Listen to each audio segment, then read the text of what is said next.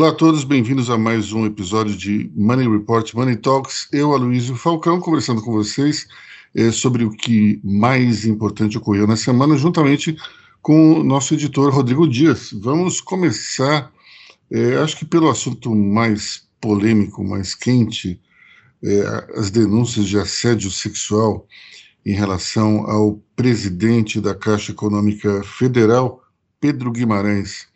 Guimarães tido como um, um, um colaborador próximo do presidente Jair Bolsonaro, que é, tirou, tirava várias fotos com o presidente, estava sempre o acompanhando em várias ocasiões, em várias viagens, naquela famigerada é, viagem para Nova York, ele estava naquele grupo da pizza na calçada, enfim, uma pessoa muito próxima ao presidente que se viu no meio de um escândalo de abuso sexual, melhor, de, de assédio sexual, né? É, abuso é uma coisa muito pior. O assédio sexual é, é, é, importante a gente relembrar um pouco. É, sempre houve em empresas e mesmo dentro das estruturas públicas.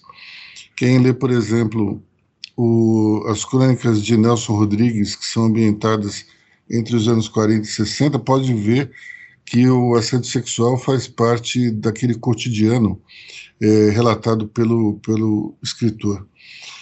Agora, é, esse nome assédio sexual ele passou a ser popularizado nos anos 90, especialmente depois que a advogada Anita Hill é, acusou o então candidato à Corte Suprema dos Estados Unidos, Clarence Thomas, de ter praticado investidas é, sexuais é, não solicitadas. Isso acabou ganhando o nome de assédio sexual.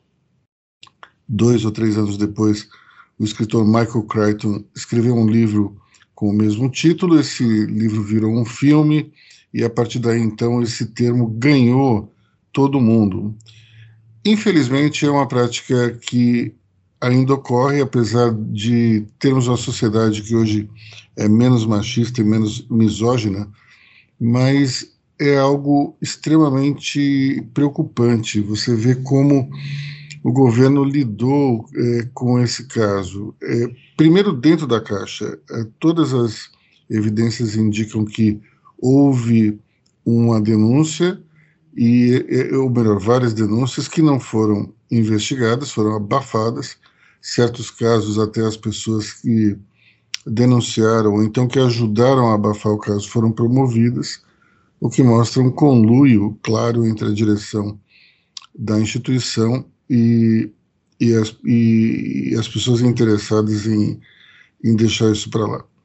Bom, em relação a, a se Pedro Guimarães tem culpa ou não no cartório, me parece muito alto o número de denúncias e também é, hoje já se sabe que ele tinha esse comportamento em outras instituições onde trabalhou. É, nessa semana, conversando com uma é, empresária que faz parte do grupo de Money Report, ela disse que trabalhou numa instituição com Pedro Guimarães. Logo no primeiro dia, ela, ainda estagiária, foi convidada para tomar um café. E ela já que Pedro Guimarães era o chefe do chefe dela, ela ficou até interessada em conversar com, com o diretor da empresa. É, o que o chefe dela disse é o seguinte: olha, não vá, porque senão ele vai te agarrar. Então, é, eu não estou escutando de alguém que falou, que falou, que falou. Não, eu ouvi diretamente de uma pessoa. É, então, a chance disso ser verdadeiro é altíssima. O que me espanta é o fato de que ele tenha feito isso em pelo menos três instituições financeiras e nada aparentemente foi feito. Eu li em algum lugar que no Santander parece que ele, ele fez um acordo para que o assunto fosse deixado de lado.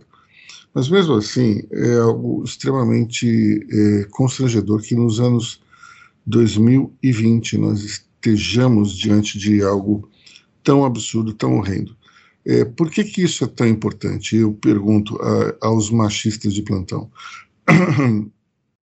É importante porque vocês têm mulheres, vocês têm filhas, vocês gostariam que esse tipo de coisa ocorresse com suas filhas, com suas mulheres? É evidente que não. Agora, é, me parece extremamente complicado que o governo tenha tido uma atitude meio assim, vamos deixar para lá, talvez seja assim.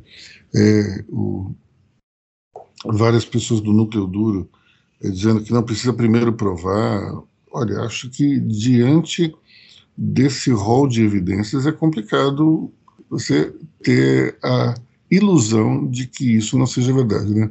Rodrigo, vai lá. É, causou, ainda está causando até agora de manhã uma certa, uma, um, uma certa turbulência, né, em relação ao a reação do governo, como você disse. É, uns falam que o governo Bolsonaro devia ser mais é, rígido, né, demitindo, porque oficialmente o Pedro Guimarães ele renunciou, né, ele pediu exoneração do cargo. Se por um lado, e, e alguns interpretam isso como uma, uma, uma falha do governo, que o governo devia ser incisivo em, em demiti-lo, nesse caso, é, porém, o governo ainda está, porém, a, é, ainda isso tudo está no âmbito da investi das investigações. O governo não pode, se ele exonerar, ele vai estar julgando tecnicamente, digamos assim. É, como que você avalia isso, Aloysio? Ontem entrevistei o, o ex-ministro Almir Pazanotto no programa Quatro Ases e, e eu perguntei diretamente isso para ele, o que ele achava desse caso, e ele disse que, como é, uma pessoa ligada ao mundo jurídico, ele tende sempre a não, é, a não condenar antes do julgamento, antes da, da investigação. Mas que, nesse caso, era um número de evidências tão grande que, na visão dele, a Caixa deveria ter feito uma, um movimento mais, digamos, é, veemente, o mesmo governo também. É, eu concordo com isso, é, mas eu acho que, é, ouvindo um, um empresário que é, tem um livre trânsito no, no governo e no Palácio do Planalto, ele disse o seguinte: que talvez o ideal fosse afastá-lo e que deixasse correr a investigação. Nós tivemos aí alguns casos do governo, não exatamente sobre esse tema, assédio sexual, mas sobre corrupção, especialmente no governo Itamar Franco, acusações de, de ministros que foram afastados e depois foram reintegrados ao governo quando se provou que não tinha nada contra eles. Então, é, talvez essa seja uma solução interessante, mas o grande problema é que o tema assédio sexual é hediondo e ele provoca um cancelamento imediato. Por conta desse tipo de situação, a permanência dele estava totalmente inviabilizada, mesmo sob licença. Então não tinha muito jeito.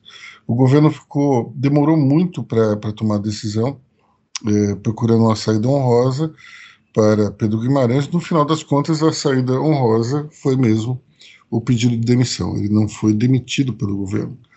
É, agora, é, isso respinga no, na candidatura do presidente Jair Bolsonaro à reeleição? Respingar, respinga.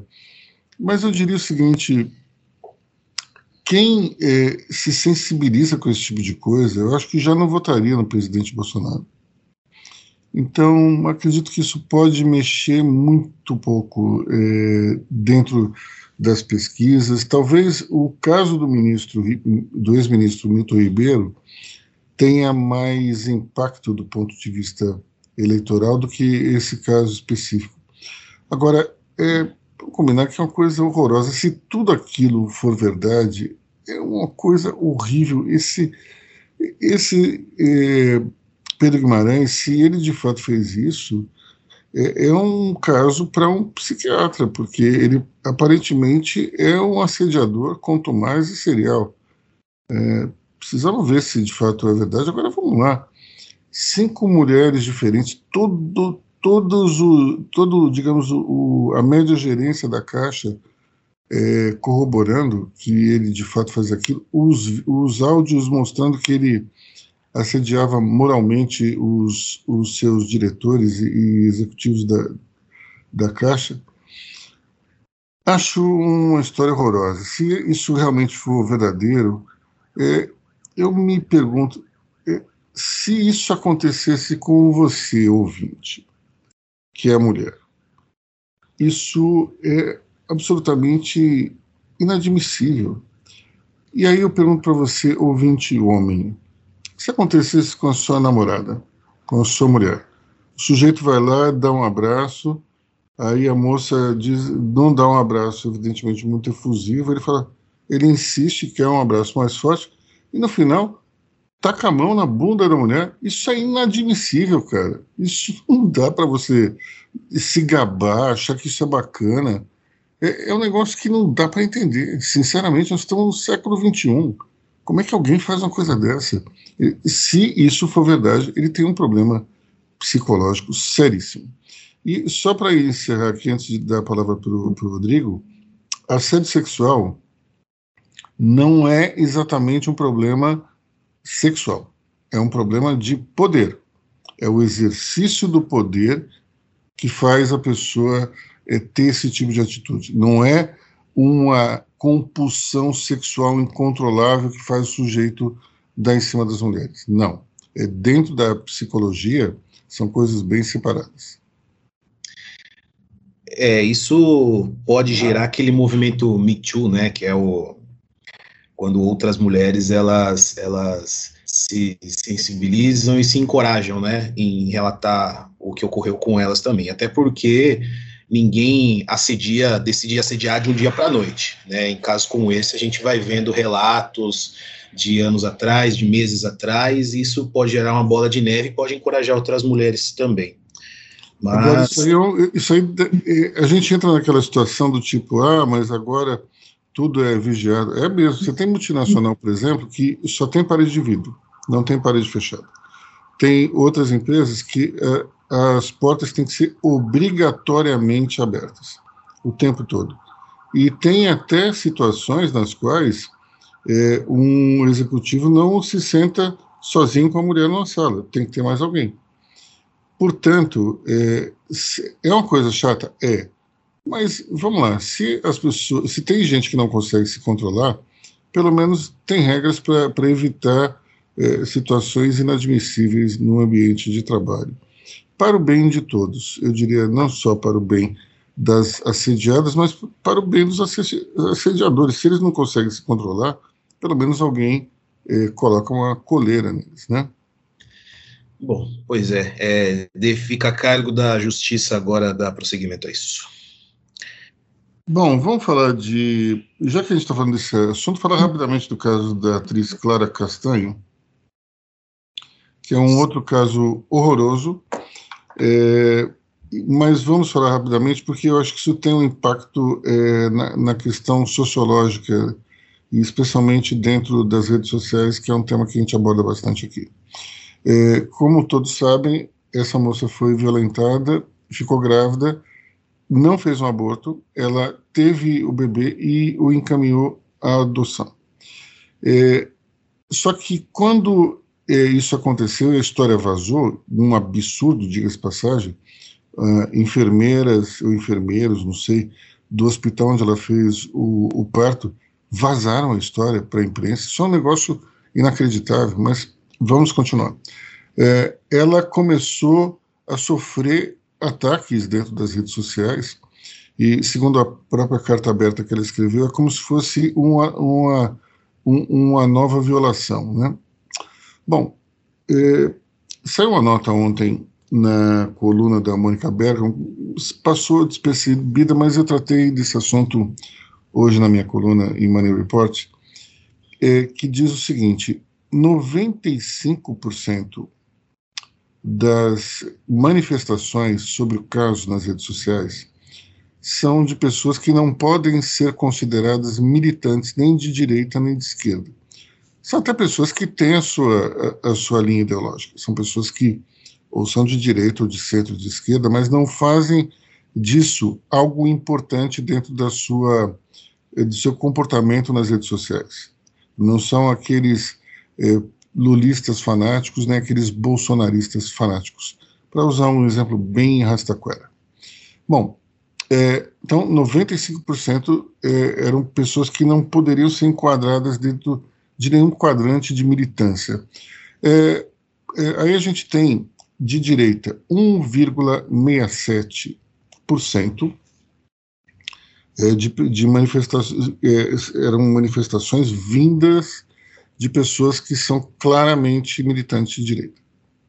Bom, 99% desse, dessas postagens são de apoio à atriz Clara Castanho. Somente 1% dessas postagens foram críticas. E justamente aí a gente vê o tamanho do barulho que esse povo faz. Os extremistas, de um lado ou de outro, eles são a minoria da minoria da minoria, mas eles conseguem fazer um barulho e atingir vilmente as pessoas que são alvo de, seus, é, de suas provocações. É, então, se a gente tivesse, por exemplo, 10 milhões de postagens, sim, para a gente usar um número aleatório, é, então a direita teria sido responsável por é, os manifestantes, né, os militantes de direita, aqueles mais radicais, seriam responsáveis por 167 mil manifestações.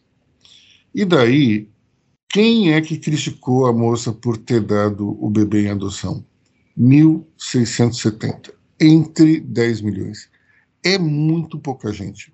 Só que essas pessoas fazem um barulho tão grande e elas utilizam métodos tão vis, tão torpes de machucar e alfinetar as pessoas que ela elas acabaram provocando uma carta aberta da atriz que não queria se manifestar sobre, sobre o caso. Então a gente é, tem uma situação realmente horrorosa. É, Segunda-feira eu escrevi é, uma. É, segunda, não, terça-feira eu escrevi uma coluna que se chamava Para o Mundo que eu quero descer, porque você fala, meu Deus do céu, da onde vem tanta coisa ruim? Não é possível uma coisa dessa. A gente tem que chegar a, a, um, a, dar um basta nesse tipo de coisa. É, o ser humano não pode ser tão perverso assim. Nós precisamos dar um jeito na situação. Não dá. Bom, vamos falar da PEC. Fala aí, Rodrigo. Vamos falar da PEC. É, o Senado passou no Senado a PEC da bondade, né? Que basicamente ela é um pacotão do governo que ele trata de aumento, uma expansão do Auxílio Brasil, Bolsa Caminhoneiro, Vale Gás, tem um subsídio também para o setor do transporte coletivo, compensação para o setor de etanol também, e tudo isso vai, vai custar uma bagatela de 40 bi no ano, em 2022, né, Luiz? É, como já, já, já, diria a frase que onde passa um boi passa uma boiada, eu queria chamar a atenção, que é o que mais é, é, se discute até juridicamente, né, a questão desse estado de emergência, né, para poder se, se, justificando em cima do, do aumento dos combustíveis. Eu queria só chamar a atenção, Luiz, em relação a o, o, o estado, alguns estados, né, São Paulo, é, São Paulo, acho que Rio de Janeiro também, Rio Grande do Sul, eles, eles zeraram, né? Eles, eles, eles aderiram a, a baixar a alíquota do, do ICMS, e isso gerou, né? É, até de uma forma rápida, até por uma movimentação dos PROCONs, né, dos municipais, um, um, uma, uma diminuição no valor dos combustíveis nos postos. Né, basicamente teve aquela média de 40, 50, 60 centavos na, na bomba. É, porém, isso é uma coisa abstrata, né, digamos assim, porque se o conselho da Petrobras é, aprovar um, um, reajuste, esse, essa, essa alíquota do, dos estados, ela vai ser nula, basicamente. É, o governo pensando nisso, ele tomou uma atitude muito mais que populista, é, passando de teto de gastos e, e tudo mais. A questão é o quão prejudicial vai ser esses 40 bi no orçamento e será que o governo está pensando é, em quão prejudicial pode ser isso ou ele está pensando em campanha, campanha, campanha? Eu acho que o governo está pensando em campanha só, né? E, e agora, essa tem, tem um, uma jogada política muito interessante aí. Durante os últimos meses, a oposição vem batendo o martelo de que nós temos 34 milhões de pessoas passando fome. Aí o governo resolve soltar um pacote de bondades, incluindo o aumento ao benefício Auxílio Brasil. E aí? A oposição vai dizer que não votar? Não vai votar? Vai votar contra? Não vai, né? Tanto é que o, resultado no Senado foi, do Senado foi 72 votos a 1. Esse único voto foi do senador José Serra, que não vai disputar a reeleição. Então, já que ele não ia disputar a reeleição, ele justificou o seu voto dizendo que não iria contribuir para o aumento do, dos gastos públicos, e é isso aí. Coisa que vários devem ter pensado, porém, é, acabaram não, é, não fazendo a mesma coisa. Né? Agora, isso abre um precedente muito ruim. Isso significa que daqui para frente, todas as eleições elas podem é, gerar casuísmos como esses aí. Então, faltando três meses, se o governante, prefeito, governador ou mesmo presidente tiver a maioria no, no poder legislativo, ele pode colocar uma, algum tipo de, de medida populista pra, e assistencialista para angariar votos. Agora, por outro lado, quando você olha dentro do dentro do Bolsa Família, dentro dos eleitores que recebem o benefício, é, se não me engano, 80 ou 85% desses eleitores vão votar no Lula. Então, eu não sei se, de fato, esse movimento do Bolsonaro vai ter algum efeito prático. Não sei se ele vai ganhar mais votos entre essa camada mais baixa da população, entre é, o que se chama de miseráveis, né? Eu acredito que é muito difícil para o, o, alguém é, que recebe esse, esse valor, essa bolsa, é, mudar, porque, vamos lá, a única argumentação que eu acho que o Bolsonaro teria é vote em mim porque o meu adversário vai tirar o benefício. Alguém acredita que o Lula vai fazer isso? Ou vai reduzir o Bolsa Família? Não vai. Então, me parece um, um gasto de dinheiro público um tanto quanto inócuo.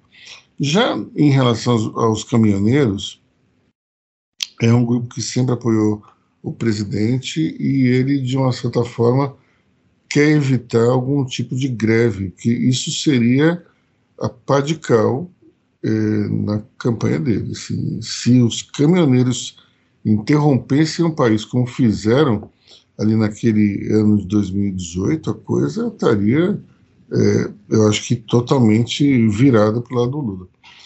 Então, é, eu acho que até nesse caso dá para compreender, embora é um, é um valor total de respeito, né? 41 bi. Agora, a gente tem, por outro lado, uma situação fiscal aí um tanto quanto favorável por conta da arrecadação que dá um repique no momento de inflação crescente. É, isso é suficiente para pagar essa conta? Não, não é. Então, me parece complicado. A situação do governo ela é até agravada nesse momento de campanha pelo desemprego. O desemprego ainda muito alto, mas ele caiu para 9,8% é, a gente chegou a ter 15%, não viu? 16%, não lembro mais. Mas é, é, um número bastante, bastante alto ainda, mas se você pegar os 18 meses para trás, é uma queda respeitável. Ela consegue é, ter efeitos práticos na eleição só se em dois meses a gente perder mais um ponto e meio percentual a chance disso, disso acontecer eu acho que é muito pequena, se não é, Rodrigo? É, eu queria só chamar uma atenção, porque assim, é, você falou de, de, de, risco político, né? Mas assim, o risco, o dano institucional é absurdo. Né? É, isso falando de PEC, somado a dados de desemprego, a fome, é, de nada vai, de nada adianta você ter leis que teoricamente, que na prática também, né, regulam o comportamento dos agentes políticos, se quando eles se juntam, ele, eles conseguem criar instrumentos para poder burlar isso.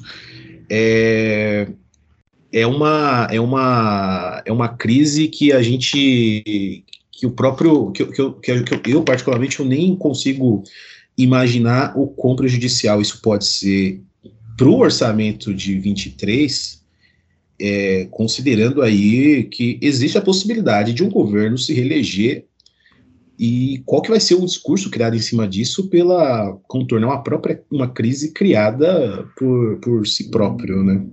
Uma herança maldita gerada dentro da própria casa. Pode ser, é verdade. Pois é. As pessoas sempre falam na tal da herança maldita, né? sempre um, um governante que assume acaba botando a culpa no, de vários problemas do anterior. Aqui, se Jair Bolsonaro for reeleito, ele não pode botar a culpa em ninguém. É, esses movimentos populistas eles vão gerar uma bomba de efeito retardado para 2023 terrível. Então, vamos ver. Só se a economia crescer muito o ano é. que vem, mas acho difícil isso acontecer. A economia, as previsões já, já, já falam. O próprio Banco Central já, já bateu o 100% de, de, de, de previsão de, de, de, aumento da inflação. É, é, é um cenário que eu não vejo, eu não consigo imaginar e nem vejo, propriamente dito, nenhum especialista falando positivamente.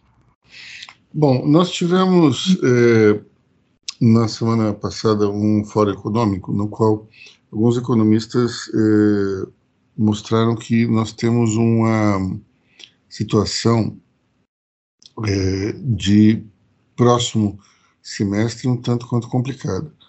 Eh, então, apesar de nós termos alguns bolsões aí de, de crescimento econômico, como por exemplo São Paulo, claramente dá para ver que a economia está reativada, mas ainda não gerou muitos empregos. Então, Dentro dessa situação, nós podemos é, dizer que talvez a, a, a, campanha eleitoral seja sacudida por uma letargia econômica.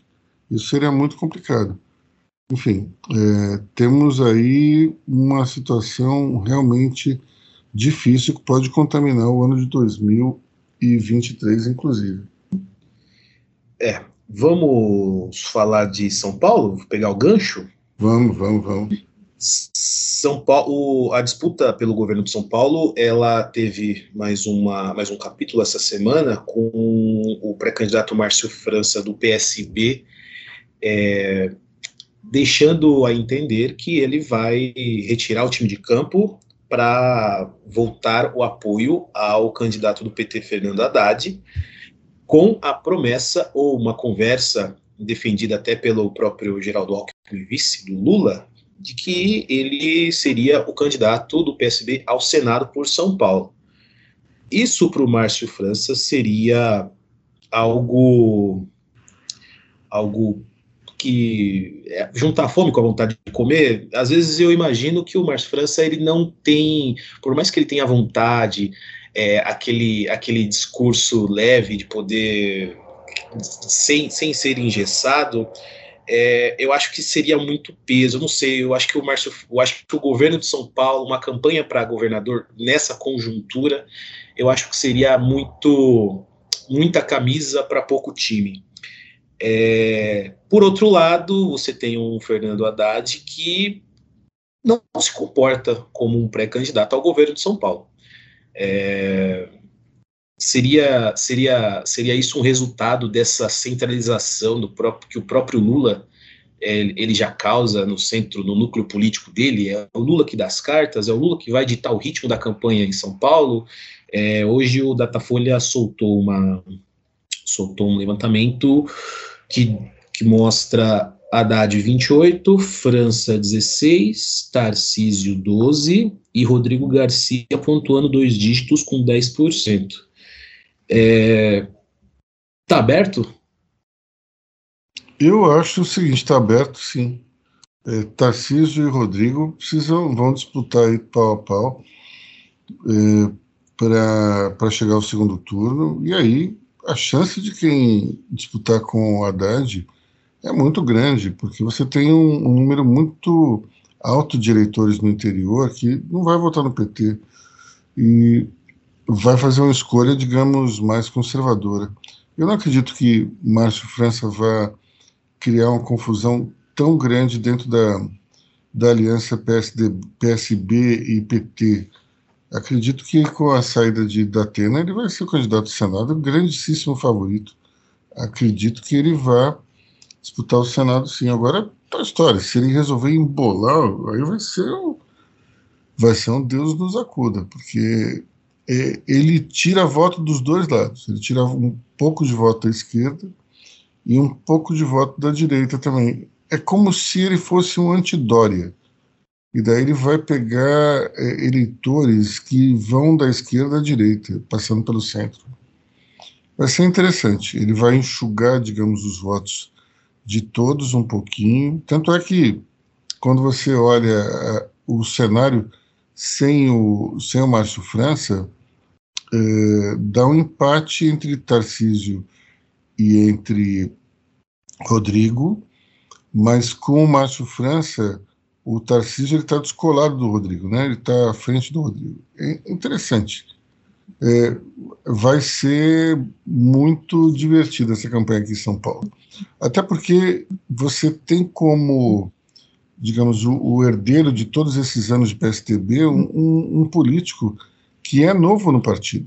É, ele já foi de outras agremiações, ele entrou recentemente aí no, no PSDB, levado pelo, pelo ex-governador João Dória, então vai ser interessante ele, se ele, digamos, sofrer todo o desgaste desses anos todos de PSDB, sendo um neófito no partido, vai ser realmente divertido. Agora, a, a notícia que não é notícia é mais uma desistência do, do José Luiz da Atena ao Senado. Isso é uma coisa realmente interessante, porque me parece que ele é um não candidato serial, né? Toda eleição se fala nele e ele dá corda, dá corda, no último momento ele desiste.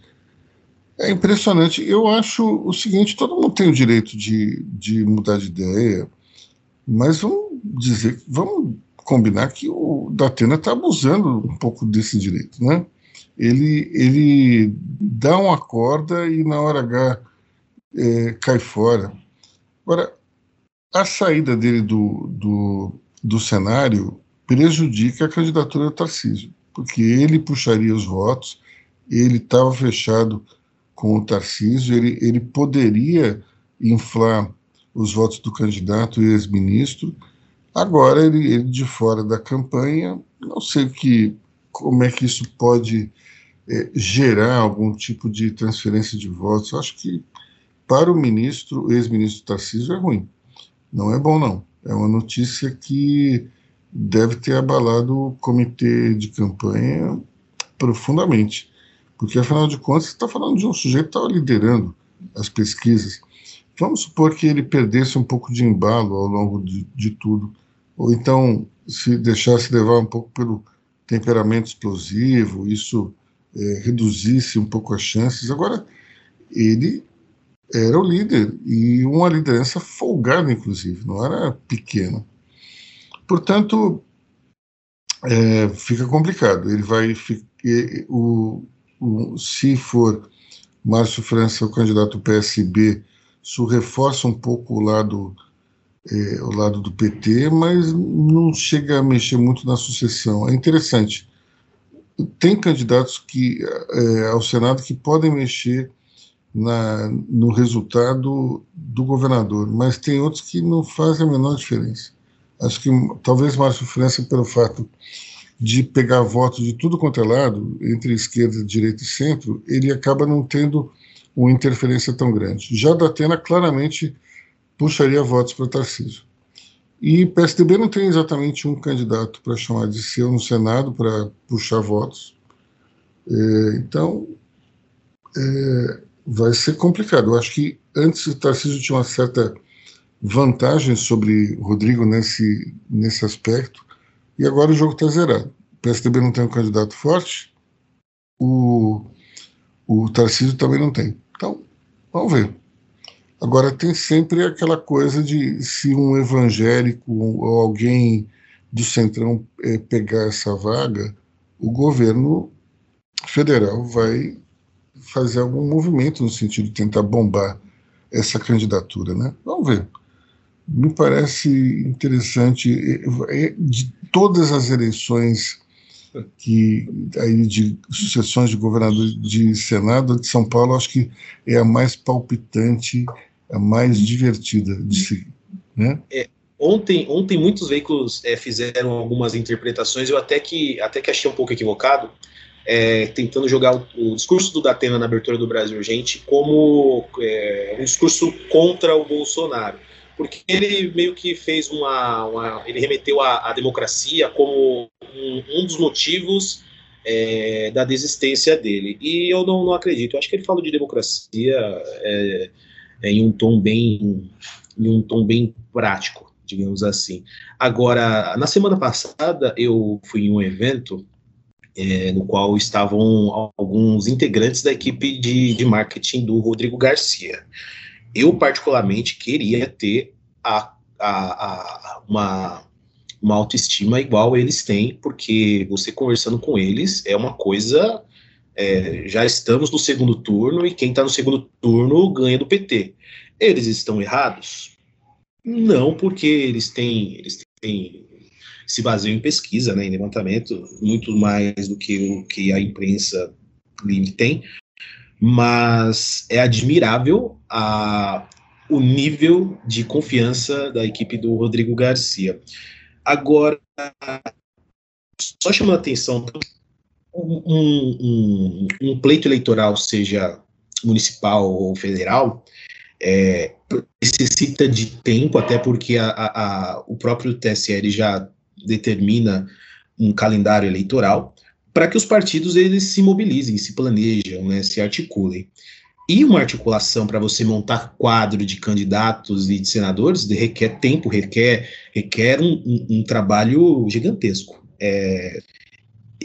Aloysio, você, como você, caso você fosse um dirigente partidário, você iria sentir confiança no próximo pleito, tendo Datena como um possível pré-candidato? Eu já, eu daqui para frente, eu, já não tinha exatamente, não sentia muita firmeza. Agora então, é impossível, né, cara? Assim, ele, ele é cogitado há cerca de 20 anos. Toda vez ele, ele dá a entender que vai e não vai. Então, acho que da próxima vez é melhor nem. É, porque, vamos lá, vai ter eleição para prefeito daqui a pouco. De novo ele vai ser ele vai ser cogitado, de novo ele vai dar corda, e de novo ele vai desistir, né? É. Acho que não tem muito, muito jeito, não. Bom, nós é, vamos ficando por aqui é, nesse nosso podcast que tem tem menos menos gente. Fomos fomos tivemos um problema aí de saúde tanto do, do André Vargas como da Lorena Giron. Então ficamos só eu e o Rodrigo aqui. Esse podcast então é um pouco mais curtinho, mas nem, nem por isso a gente deixa de, de fazer essa gravação por estar aí junto com vocês toda sexta-feira e fim de semana. Então tá, meus amigos, muito bom fim de semana para vocês. Grande sábado, grande domingo. Tchau. Até semana que vem. Um ótimo fim de semana a todos e até a semana que vem e um ótimo mês de julho.